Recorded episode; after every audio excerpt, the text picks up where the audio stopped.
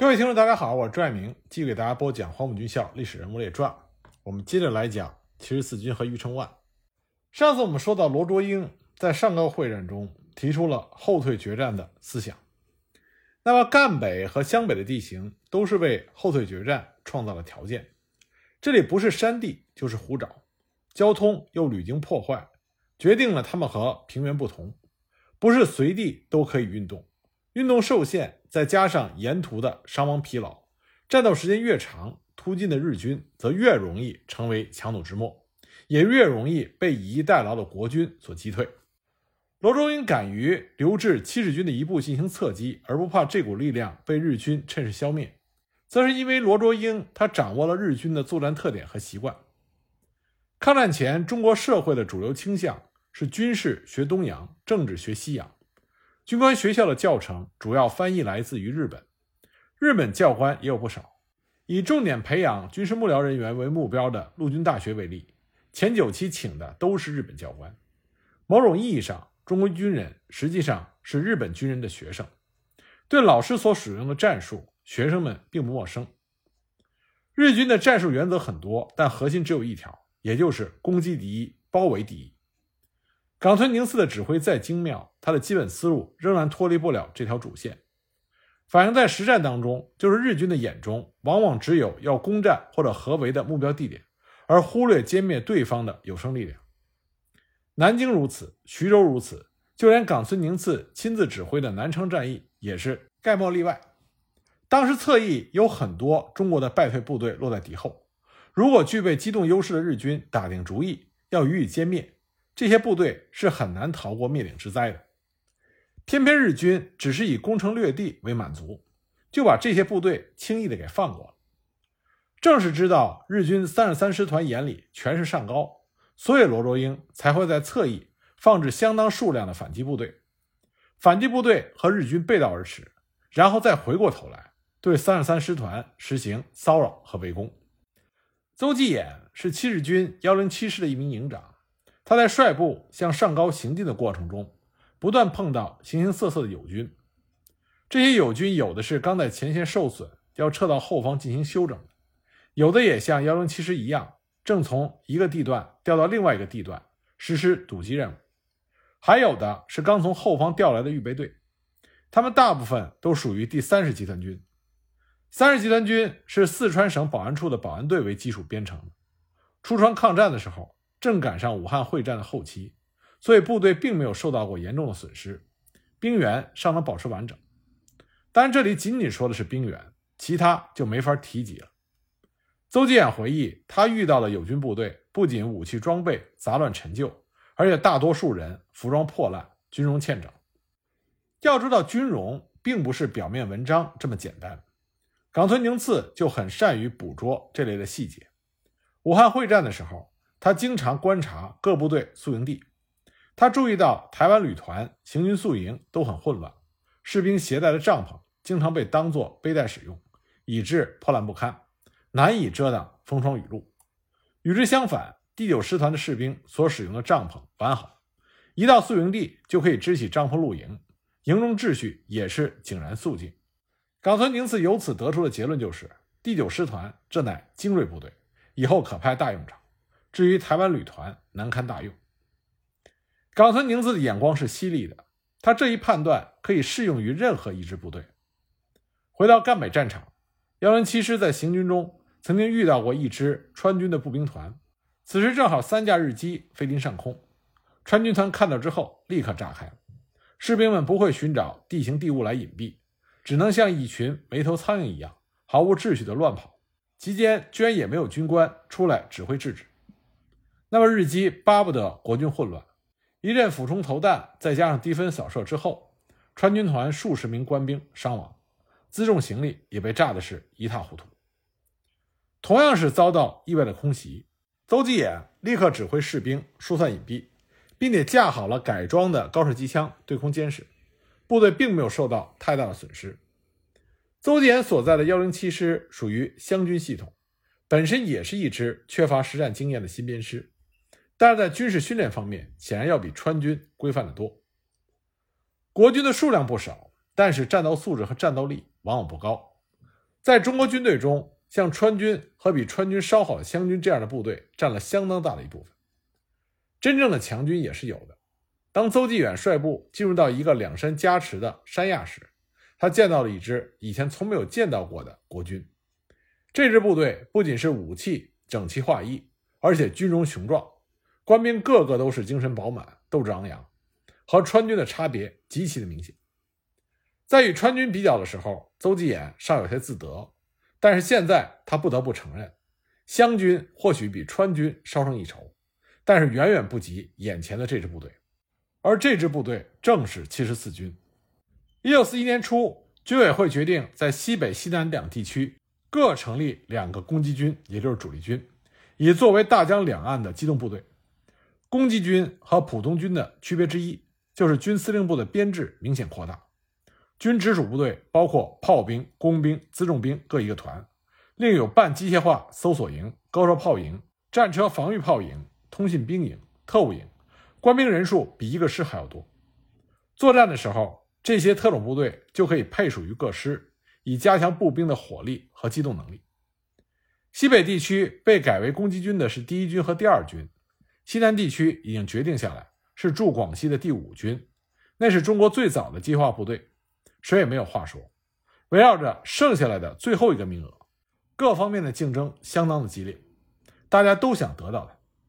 经过军令部的提名。西南地区有四个军报请审批，其中以十八军和七十四军旗鼓相当。十八军是以十一师作为基本部队，是陈诚一手建成，从内战到抗战都是战功累累，富有盛誉。七十四军是在抗战初期才成立，但是成立以来战绩骄人。正如他军歌中所唱：“我们死守过罗店，保卫过首都，驰援过徐海，大战过兰丰，南浔线。”险经中，张古山血染红，这样一支敢打敢拼的英雄部队，也同样是攻击军的有力的候选者。军委会评来评去拿不定主意，只好提交蒋介石定夺。蒋介石反复考虑之后，把自己的票投给了七十四军。入选攻击军不仅可以扩大军的力量，更主要的是，它还意味着一种至高的荣誉，是对部队过往战绩。以及整体素质的褒奖和肯定，喜讯传来，七十四军全军上下一片欢腾，士气是空前的高涨。获选的时候，七十四军就驻扎于上高高安一带，归罗卓英指挥。改为攻击军之后，按规定，他们不再担任前线的固定守卫任务，而应后撤，改装成为攻击军。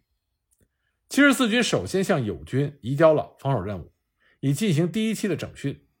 整训的内容主要是校点人员装备，以及对换装武器的性能和使用进行讲解。一个星期之后，第一期的整训结束，全军举行校阅。也就在这个时候，前线的情况突然紧张起来。罗卓英按照后退决战的部署，向七十四军下达了参战令，将其列为二线兵团的核心。后退决战和单线布防最重要的区别之一，就是要在消耗了敌方力量之后。让敌军自由突入，同时以要点作为诱饵，迫使其自动放弃机动的优势，丢下一线兵团于不顾，盲目的向要点展开围攻。要点由谁守？由二线兵团守。在单线布防中，二线兵团只是为了填补第一线阵地缺口的预备队。假如一线兵团所守阵地被突破，预备队就用来拼凑第二条防线。后退决战则不一样。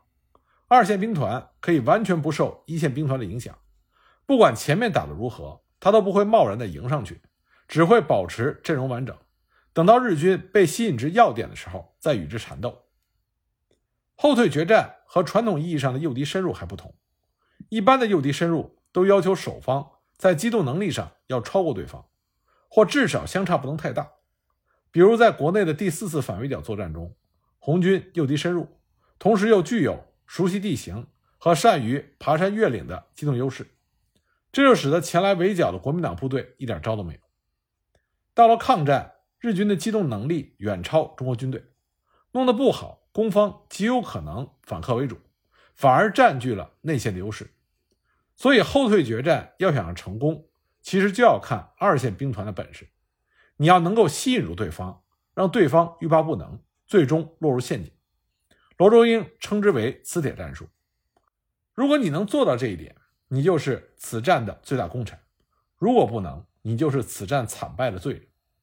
那么，这样的重担，除了七十四军之外，再无第二人选。罗卓英在高安之战中，对于后退决战的掌握还欠缺经验，其中最关键的就是没有把七十四军用好。七十四军本来应该作为底板使用，等日军扑到面前的时候才倾力出击，但在实际操作中，当底板的却是战力不足的一线兵团。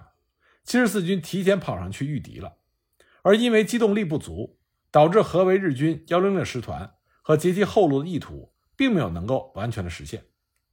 追击的时候，只有五十一师的九仙汤之战打得堪称漂亮。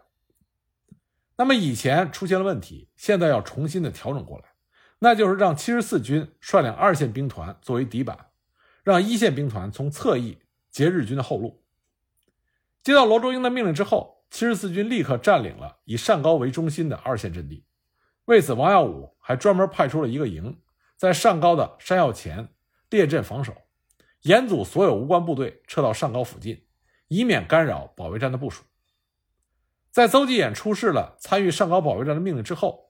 他们才被允许通过了山压的垭口，前往上高城南的一座高山之下驻守。二线兵团除了七十四军之外，包括七十军在内的其余部队都是作为后续反击部队，不参与守楼作战。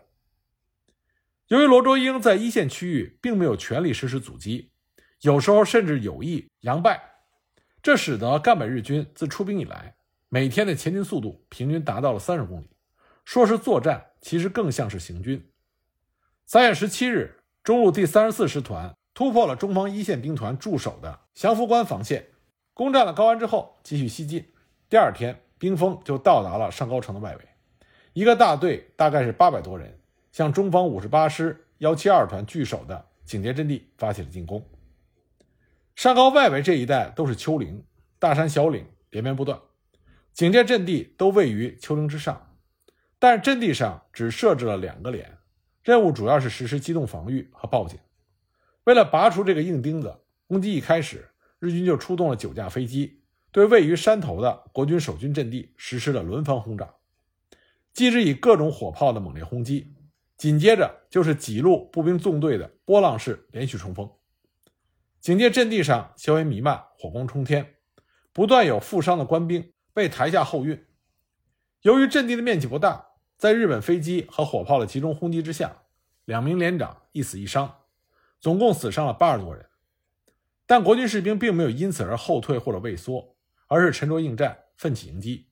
凭借着有利地形和既设的坚固阵地，打退了日军一次又一次的凌厉冲锋。到了傍晚时分，两个连的余部这才撤入主阵地和主力会合。此时，五十八师的师长廖令奇正在湖南岳麓山。参加军官训练班学习，是由副师长张灵甫代理指挥。根据反馈到的敌情，他迅速对防御部署做出了调整，把重兵调整至日军的主攻方向。日军在攻击程序上很少变化，都是按照其军事教科书的规定，分阵地侦察、开进、展开几个步骤依次进行。经过对五十八师警戒阵地的攻击，日军第三十四师团认定已经侦察到了国军防线配置情况。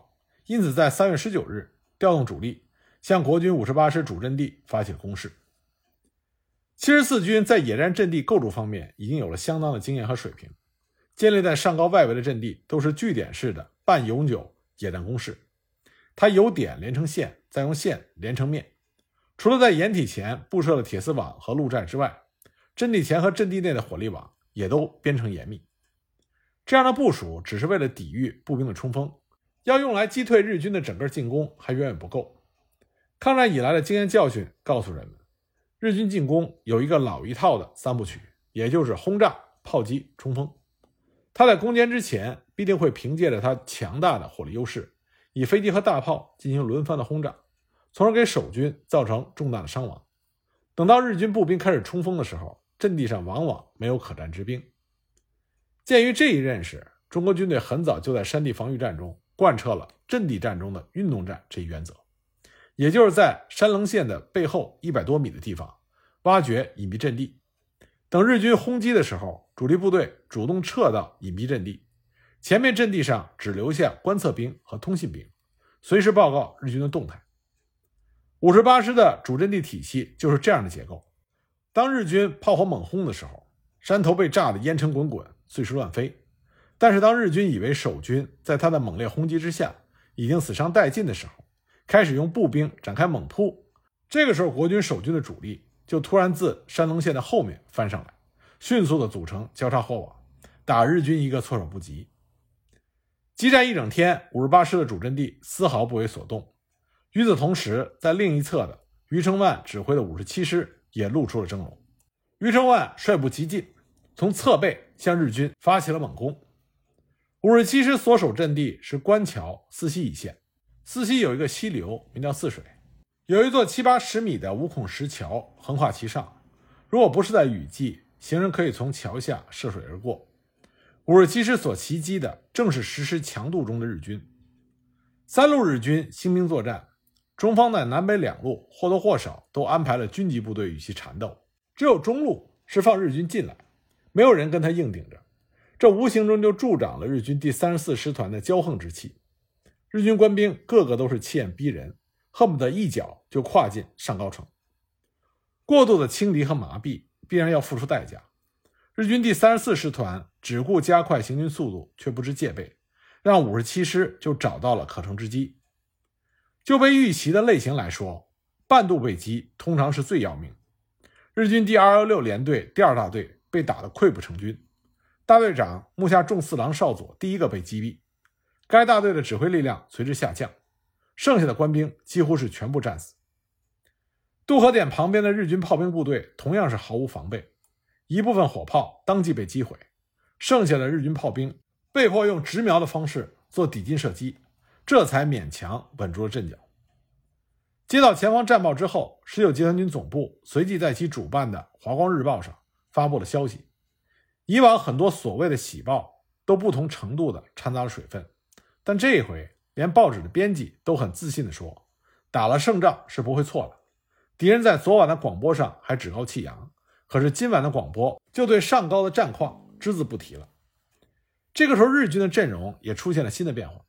在北路，第三十三师团一方面苦于在狭窄的山隘里遭到中方侧击部队的围攻，另一方面又误以为已经完成了驱赶任务，所以便以要出发前往华北，不能在前线久待为由，急匆匆地开始返回。本来该师团已有一个前锋大队插入到中方五十八师防线并交火，现在看到大部队撤退，这个大队也就跟着走人了。三十三师团不顾另外两路友军的安危。提前脱离战场，这就为中方十九集团军解决了一亿的威胁，同时也使得日军自身的右侧背暴露出来。南路的二十旅团犯的则是另外一个错误，他们舍不得集中兵力硬拼，一个大队也要分成几个纵队来逐次使用，这就导致整个旅团零零碎碎，进展十分缓慢。一个缺了阵，一个不给力，等于只有中路的三十四师团在孤军深入。这非常冒险，但是三十四师团长大贺茂并不想就此罢手，他知道遇上了劲敌，反而增强了他继续向前突进的兴趣。既然在进攻中老一套的三部曲不管用，那么日军就使出了最损的一招，那就是放毒气。三月二十日拂晓，日军三十四师团向五十八师主阵地发射了大量的毒气弹，满山都被毒雾所笼罩。很多国军官兵陆续出现了中毒的症状，虽然因为浓度的关系，当场窒息死亡的人不多，但在作战情绪上受到了很大的影响。除了实施毒气战之外，日军还一反以往不夜战的习惯，在夜色尚未散去的时候，就展开了大举的进攻。由于在第三十三师团返回的时候，日军第十军总部已经将第二十旅团配属给了三十四师团指挥。所以，二十旅团一部也从南面赶来会合，这就使得日军中路可以投入进攻的兵力更加的雄厚。七十四军的情报人员在某一个狭窄路口定点观察，发现列成纵队行军的日军绵延不绝，居然走了整整七个小时都没有看到尾巴。天亮之后，五十七师和五十八师结合部终于被日军突入，战场局势瞬间逆转。张灵甫发现情况不妙。赶紧把预备队顶上了一线，把从缺口处蜂拥上来的日军实施反击，这才把日军的后续冲锋给勉强的阻挡住。尽管如此，因为正面过宽，而且兵力单薄，五十七师、五十八师在战斗中已经渐感吃力。针对日军阵容上所发生的变化，特别是第二师旅团由攻转守，并且增援中路的情况，十九集团军对部署也做出了新的变更。上高城南面是锦江天险，有军桥沟通南北。三月二十一日，薛岳和罗卓英联合向七十四军发出了电令：锦江北岸取守势，以确保上高为主；锦江南岸取攻势，争取提前切断日军三十四师团的退路。王耀武于是命令五十八师主动向后收缩，退守上高西北一线。原先在锦江南岸待命集结的五十一师则向高安出发。不料第二天战局突然恶化，日军第三十四师团向关桥四溪发起了连续的猛攻，泗水桥尤其成为了攻击的重点目标。守卫桥头的步兵排伤亡惨重，排长赵向清右手指被炸去三个，不得不由其他人接替指挥，但接替者很快也阵亡了。当天傍晚，日军就攻占了关桥和四溪。在锦江南岸，日军第二师旅团居然也发起了攻势。并且也是通过侧背的战术击退了五十一师的主力，其所属的一个连队还趁机直扑上高西南的华西镇。此时五十一师的主力鞭长莫及，五十八师又集结于上高西北，如果华阳被击破，则五十七师必将陷入日军的包围圈，形势变得异常严峻。罗卓英的后退决战和七十四军的作战能力双双面临严重的挑战。七十四军的指挥所就在锦江的南岸。军参谋长陈瑜经过战阵不多，见此状况，一边劝王耀武撤出上高，一边给十九集团军司令部打电话，要求放弃实施上高保卫战。陈瑜性格固执，集团军的参谋们没有办法说服他，只好向罗卓英报告。罗卓英听到之后，跑来接过电话，厉声呵斥了陈瑜。之后，他仍然害怕王耀武会动摇决心。所以又派中将总参议张襄前往七十四军，名为慰劳，实为监督。王耀武也深知罗卓英的心思，所以就给罗卓英打去电话，说：“请总司令相信我，我是能够贯彻您的命令的。”罗卓英听完之后，吃下了一颗定心丸。他勉励王耀武说道：“军人的事业在战场，军人的功过也在战场。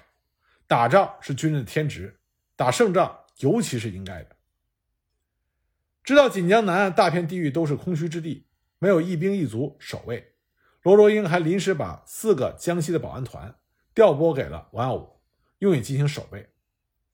江西保安团虽然有熟悉当地地形之力，但是一向驻扎在后方，很少参加前线的实战，而且他们到达前线也需要一段时间，所以呢，被王耀武派去紧急驰援华阳的，是控制在军部附近的五十一师预备队。